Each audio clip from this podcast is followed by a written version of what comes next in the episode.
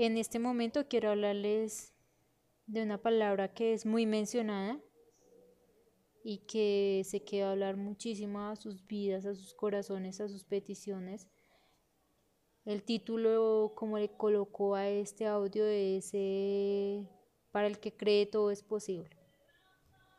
Entonces, es la historia de Lázaro en Juan 11, desde el versículo 1 en adelante. Lo estoy leyendo desde la Dios habla hoy. Muerte de Lázaro. Había un hombre enfermo que se llamaba Lázaro, natural de Betania, o sea, una persona natural de Betania, donde vivía María y su hermana Marta. María, que era hermana de Lázaro, fue la que derramó perfume sobre los pies del Señor y lo secó con sus cabellos. Perdón. Esta historia ya la vemos anteriormente. Em, Así pues, las dos hermanas mandaron a decir a Jesús, Señor, tu amigo querido está enfermo. Jesús, al, oír, al oírlo dijo, esta enfermedad no va a terminar en muerte, sino que ha de servir para mostrar la gloria de Dios y también la gloria del Hijo de Dios. ¿De quién hablaba? De Jesús, de él mismo. Aunque Jesús quería mucho a Marta, a su hermana y a Lázaro. Cuando le dijeron que Lázaro estaba enfermo, se quedó dos días más en el lugar donde se encontraba. ¿Sí?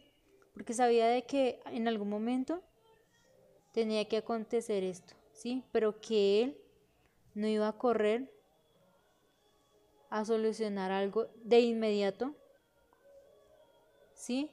A, petición de, de, su, de, su, de sus amigos, sino que él lo iba a hacer en el momento del Señor, para glorificar al Señor y, glorificar al Hijo, o sea, que Él es el mismo Jesús. Después dijo a sus discípulos, vamos otra vez a Judea. Creo, creería que anteriormente él ya había salido de Judea y que pues tenía que seguir su recorrido, pero pues con sus discípulos volvieron a Judea. Pero los discípulos le dicen, Maestro, hace poco los judíos de esa región trataron de matarte a pedradas y otra vez quieres ir allá.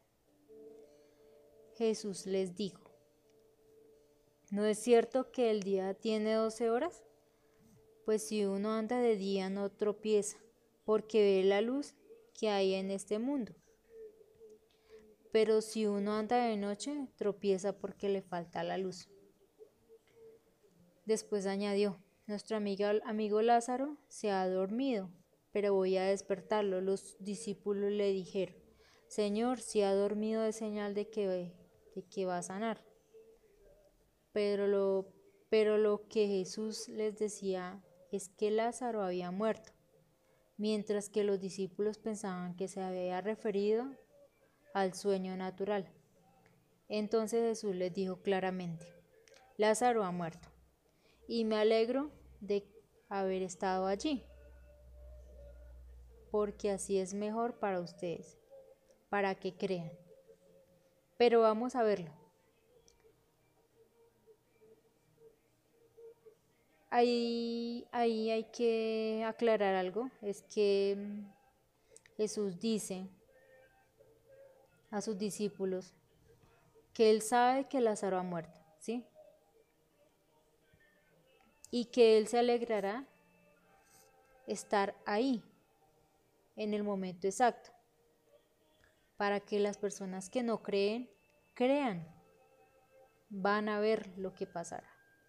Entonces Tomás, al que llamaban el gemelo, dijo a los discípulos o a los otros discípulos, vamos también nosotros para morir con él pues hablaron en son de como de como de recocha, o sea, como de, no creer lo que, lo, que, lo que iba a pasar.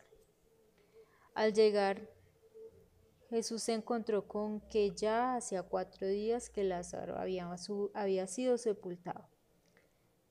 Betania se hallaba cerca de Jerusalén, a unos tres kilómetros, y, mucho, y muchos de los judíos habían ido a visitar a Marta y a María para consolarlas por la muerte de su hermano. Cuando Marta supo que Jesús estaba llegando, salió de su casa corriendo a recibirlo a la entrada del pueblo. Pero María se quedó en la casa. Marta le dijo a Jesús, Señor, si hubieras estado aquí, mi hermano no habría muerto. Pero yo sé que aún ahora Dios te dará todo lo que le pidas, le dijo Jesús a Marta. Tu hermano volverá a vivir. Marta dijo, sí, ya sé que volverá a vivir cuando los muertos resuciten, en el día último. Jesús entonces dijo, yo soy la resurrección y la vida. El que cree en mí, aunque muera, vivirá.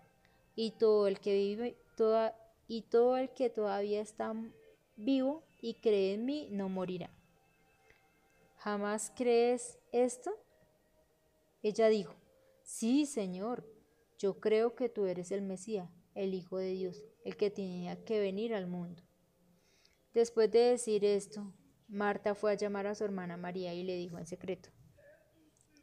Tan pronto como lo oyó, María se levantó y fue a ver a Jesús. Jesús no había entrado todavía en el pueblo, estaba en el lugar donde Marta se había encontrado con él.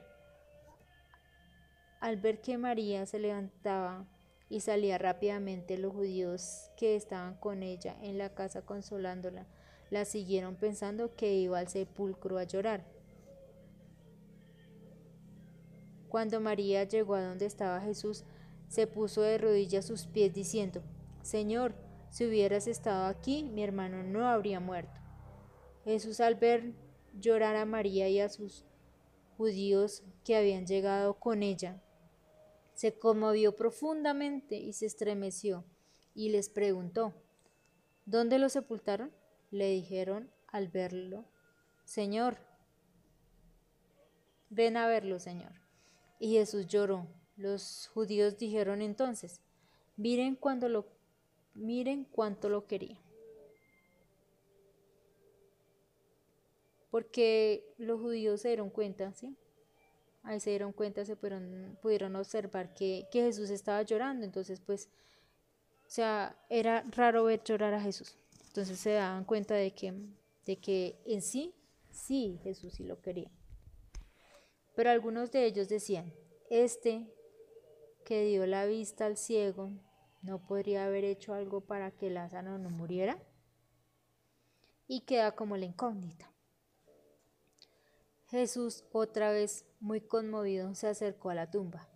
Era una cueva, cuya entrada estaba tapada con una piedra. Jesús dijo, Quiten la piedra. Marta, la hermana del muerto, le dijo, Señor, ya huele a mal, porque hace cuatro días que murió. Jesús le contestó, ¿no te dije que, si crees, verás la, la gloria de Dios? Quitaron la piedra y Jesús mirando al cielo dijo, Padre, te doy gracias porque me has escuchado. Yo sé que siempre me escuchas, pero lo que digo, lo digo por el bien de esta gente que está aquí para que crean que tú me has enviado. Después de decir esto gritó, Lázaro, sal de ahí. Y el que había estado muerto salió con las manos y los pies atados con vendas y la cara envuelta en un lienzo. Jesús le dijo, desátenlo y déjenlo ir. Palabra del Señor. Al versículo 44. Quiero decirles que con esta palabra Dios llega en el momento preciso. No antes ni después, Dios llega en el momento justo, en el momento exacto. Cuando a veces nosotros creemos que nuestras peticiones, y esto me conmueve muchísimo, porque el Espíritu Santo en ese momento redarguye nuestros corazones. A veces creemos que nuestras peticiones, a veces creemos que nuestras necesidades y todo lo que pedimos y lo que deseamos profundamente, ¿sí? Con mucha sinceridad. No es en el momento que nosotros queremos, Entonces vemos que nuestras respuestas no son contestadas y, vemos como esa muerte, esa muerte de Lázaro, ¿sí? Pero si observamos eh, esta, esta, historia que fue real, Jesús, eh, Lázaro es la promesa, ¿sí? En todo momento siempre existía Jesús, o existe Jesús. La cueva es el embotamiento, es la piedra es esa, mm, ese obstáculo que nosotros vemos como oposición a, a nuestra... Es como la incredulidad, es la incredulidad a esa petición que nosotros necesitamos, a, nos, a nuestras necesidades, a nuestros deseos. ¿Sí? Pero cuando Lázaro sale de esa piedra, sale de esa cueva a la luz de los ojos de las demás personas, vemos esa bendición tan real, tan exacta, algo que parecía imposible ante nuestros ojos, pero posible ante el Señor. Glorificamos al Señor diciéndole que sí es real, ¿sí? Y siempre, cualquier persona, y en este momento que esté escuchando esta palabra, eh, el Señor está tocando tu corazón, lo sé que lo está haciendo porque lo hace en mí. Eh, siempre hemos tenido una necesidad y siempre hemos venido a los pies de Él, ¿sí? Ya sea católico, ya sea cristiano, sea creyente o no creyente, ¿sí? Siempre ha habido ese aferramiento al Señor. Entonces vemos de que, de que Él responde a nuestras necesidades en su momento, ¿sí? vemos de que dice en su palabra, dice, ¿no te he dicho, Marta, que si crees verás la gloria de Dios? ¿Sí? Entonces, lo podemos ver en el versículo 40. ¿No te dije que si crees verás la gloria de Dios? Ahí vemos de que de que después de ver nuestras peticiones contestadas, es cuando sentimos esa paz, ese gozo, esa tranquilidad. Y sabemos de que Dios es real, de que Dios es justo, de que Él también se conmueve y Él es omnisciente, Él sabe que sentimos nosotros. ¿Sí? Aún no estando que nosotros lo veamos, pero Sabemos de que Él, de que él existe porque si respiramos en este momento y hagamos el ejemplo, respiremos, inhalemos, exhalemos y sentimos el aire, lo sentimos, así es Él. Entonces, podemos saber de que Él existe. Eh,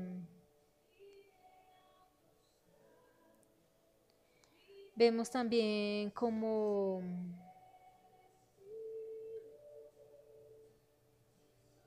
como Marta pensaba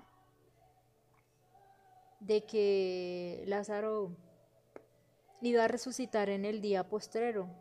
O sea, ya no, ella no sabía realmente qué era lo que le estaba diciendo Jesús, que, que Lázaro iba a resucitar. ¿Sí? que Él iba a hacer, que Jesús es la resurrección y la vida.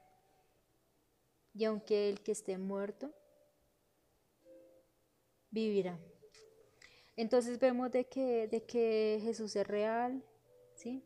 de que Jesús también en esta tierra quiere vernos, vernos a todos felices, ¿sí? que Él quiere suplir todas nuestras necesidades, nuestras peticiones, nuestra, quitar toda angustia, y eso, que una palabra que dice en Isaías, que Él ya se llevó todas nuestras dolencias, ¿sí? Al madero de la cruz. Entonces si sabemos de que Él se llevó todo eso, somos totalmente libres. Tenemos la paz y la tranquilidad y el gozo, porque Él ya no la dio. Eh, También habla Jesús a sus discípulos que, que el que viva en la luz irradia, ¿sí? Irradia porque porque no vamos a tener ese corazón de, ver a nuestra a, las personas que nos persiguen para hacernos el mal, ¿sí? Para dañarnos, para para acosarnos esa nuestro corazón, porque a veces nosotros la permitimos. Eh, dice que nosotros no debemos mirarla con ojos de rencor, ni con rabia, ni con ira, ni con enojo. Al contrario, dice que nosotros debemos mirarlos con ojos de amor y de misericordia, así como Él nos mira a nosotros, así como Él, nosotros, Él nos perdona a nosotros, así nosotros debemos perdonar a las demás personas. Ese es el gran amor del Señor. Entonces, eh, así como Él lo hace, Así nosotros debemos de hacerlo con las demás personas. Él le decía, Señor, pero si ya te sacaron, a te querían matar a pedreada, sí, entonces, ¿quieres volver allá? Y el Señor le dice, le dice, permítame un momento.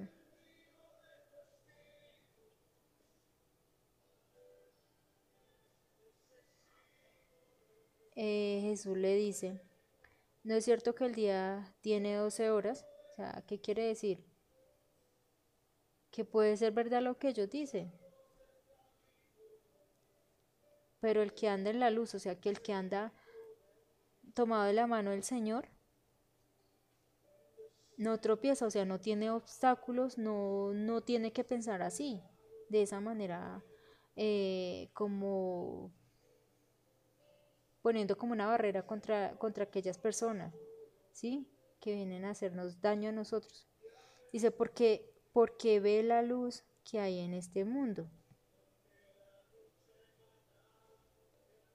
Pero si uno anda de noche tropieza porque le falta la luz. O sea que el que anda de día es el que anda tomado la palabra y no tiene por qué tropezar. ¿Sí? Entonces, eh, pues me pareció genial, me parece chévere que el Señor hable en ese momento de nuestra vida, a nuestros corazones, eh, que nuestra promesa no está, no está en el olvido, ¿sí? que el Señor llega justo y a tiempo, que para despertar esa promesa, para despertar ese, e, esa esa falta de fe, esa duda, esa incredulidad. Hay que meditar en su palabra, ¿sí? Hay que creerle a su palabra, hay que creerle, aferrarnos a él, tomar su palabra como él dice, atarlas a tu cuello, escribirlas en tablas y ponerlas donde nosotros la veamos. Pero significa es de, de meditarlas, de pensar en ellas, eh, y, esto se va haciendo un eco en, nuestro, en nuestra conciencia, ¿sí? de que el que nos provee, el que nos da todo es el Señor. Entonces en el nombre del Señor yo quiero poner nuestras vidas en la mano de Él, quiero orar, agradeciendo de que es un momento muy bonito en el que Él quiere tocar nuestros corazones. Padre, en esta hora, esta mañana, Vengo ante ti agradeciéndote por esta palabra tan hermosa, tan poderosa, sabiendo de que tú tocas los corazones, de que tu Espíritu Santo transforma vidas, agradeciéndote porque tú nos das, tú nos das el respirar, la salud. Tú estás aquí en nuestros corazones. Tú infundes aliento y tú haces que tu palabra sea más viva y eficaz que una espada doble filo que penetra hasta los huesos, ¿sí? Que penetra hasta los corazones más profundos. O sea, aquello que, que quiere ser como piedra, Señor, pero tú doblegas aquellos corazones.